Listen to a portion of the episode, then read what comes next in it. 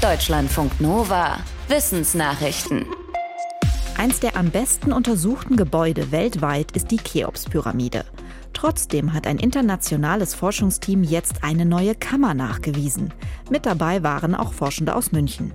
Die Kammer ist mehr als 30 Kubikmeter groß. An der Stelle wurde zwar schon ein Hohlraum vermutet, aber dass die Kammer so groß ist, ist eine Überraschung.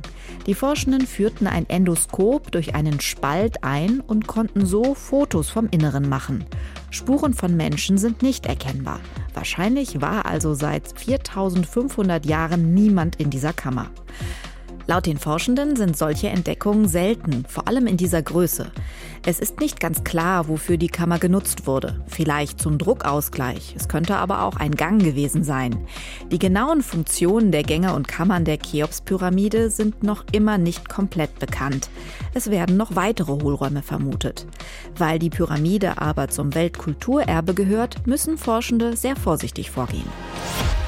Christian Huygens lebte vor mehr als 300 Jahren in den Niederlanden und war als Wissenschaftler seiner Zeit weit voraus.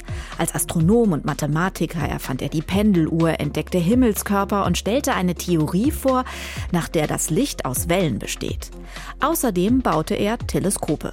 Die hatten aber einen merkwürdigen Fehler. Obwohl sie besonders gut geschliffene Linsen enthielten, waren sie selbst für die Standards ihrer Zeit eher unscharf. Ein heutiger Kollege von Huygens vom Leibniz-Institut für Astrophysik in Potsdam hat dafür nun eine Erklärung. Der Gelehrte des 17. Jahrhunderts war wohl kurzsichtig.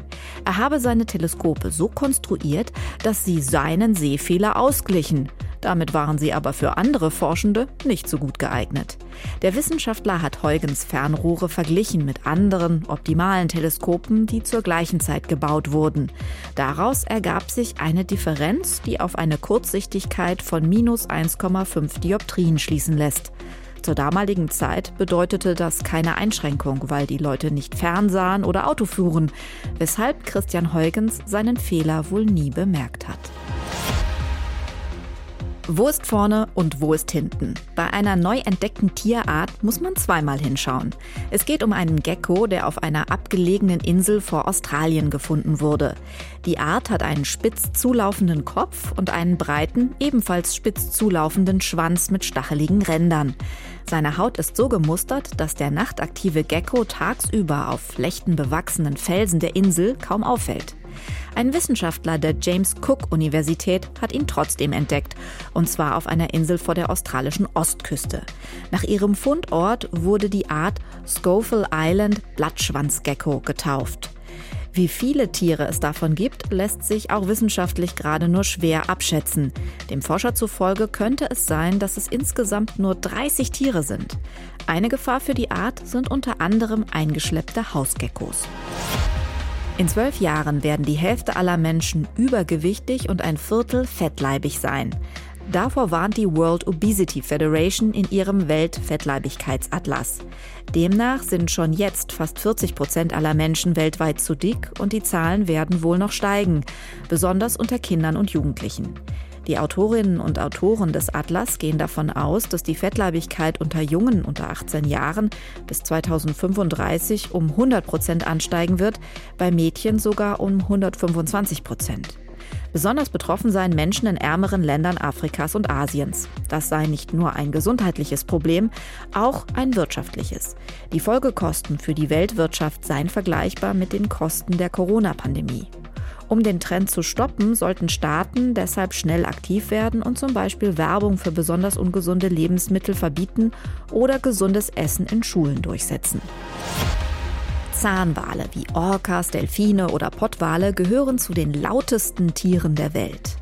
Um ihre Beute zu jagen, können sie Echolotrufe von bis zu 200 Dezibel erzeugen. Im Vergleich, ein startendes Passagierflugzeug erzeugt etwa 150 Dezibel. Gleichzeitig können Zahnwale aber auch sehr differenziert und melodisch singen. Wie genau die Tiere das machen, war lange Zeit unklar, denn ihren Kehlkopf können sie bei den Druckverhältnissen unter Wasser nicht nutzen. Ein Team von Forschenden aus Dänemark hat nun Zahnwale in Gefangenschaft und in freier Wildbahn untersucht.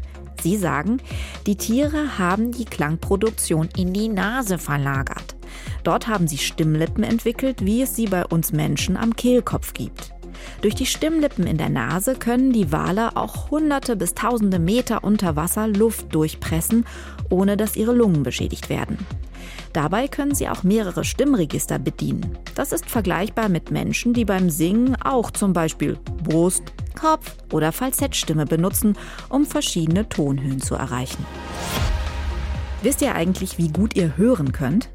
Egal, ob ihr einfach mal neugierig seid oder in letzter Zeit laut gefeiert habt, das Hörvermögen lässt sich auch per App schnell selbst testen für einen ersten Hinweis. Zum Beispiel mit einer kostenlosen App der Weltgesundheitsorganisation WHO. Die heißt Hier WHO. Damit können alle Menschen mit Smartphone und Kopfhörern in ruhiger Umgebung selbst ihre Hörfähigkeit testen und danach im Zweifelsfall für weitere Tests zu Hals-Nasen-Ohren-Fachleuten gehen. Die WHO weist heute am Welttag des Hörens nochmal darauf hin, dass weltweit etwa einer von 15 Menschen an Hörverlust leidet. Laut Weltgesundheitsorganisation werden Hörprobleme oft erst spät diagnostiziert. Deutschlandfunk Nova